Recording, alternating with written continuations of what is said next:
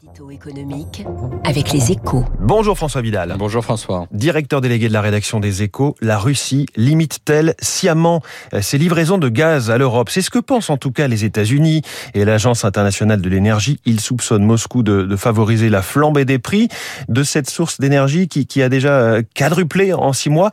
A raison selon vous? Ce qui est sûr, hein, c'est que les Russes refusent pour le moment d'ouvrir davantage les vannes. Hein. Ils préfèrent stocker leur surplus de production pour préparer l'hiver plutôt que de profiter à plein de la hausse des prix en augmentant leur livraison vers l'Europe. Or, la Russie assure plus du tiers de la demande européenne et les alternatives font défaut. Le vieux continent se retrouve donc pieds et poings liés, condamné à voir les prix du gaz s'envoler cet hiver.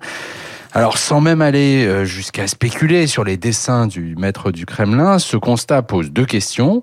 D'abord, ne sommes-nous pas trop dépendants du gaz russe au moment où un nouveau gazoduc passant sous la Baltique doit accroître à partir de l'an prochain les livraisons de gaz sibérien Le sujet mérite au minimum une réflexion approfondie.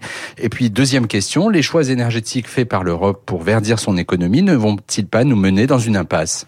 Euh, Qu'est-ce que vous voulez dire par là Que le, le gaz naturel risquerait de peser trop lourd dans le futur mix énergétique européen ben, En, l'état, en tout cas, il est appelé à jouer un rôle central hein, dans le cadre de la transition écologique euh, qui verra peu à peu décroître l'utilisation des énergies fossiles. Il a vocation à devenir l'une des principales sources d'électricité aux côtés des éoliennes et du solaire. Il sera même le régulateur hein, de notre production électrique. Sur le papier, l'idée est séduisante, mais l'hiver 2021 euh, est en train de nous montrer qu'en réalité, ce choix risque de réduire considérablement la souveraineté énergétique du continent de quoi s'interroger sur les solutions alternatives et donc sur le recours que pourrait constituer l'énergie nucléaire. Alors, je sais bien que l'atome est un gros mot hein, pour de nombreux écologistes européens, mais aux dernières nouvelles, c'est une source d'énergie décarbonée que l'Europe peut produire à volonté et en toute indépendance. Merci François Vidal et à la une de votre journal Les Échos, budget, les derniers choix de Macron, 10 pages, un spécial dans Les Échos ce matin.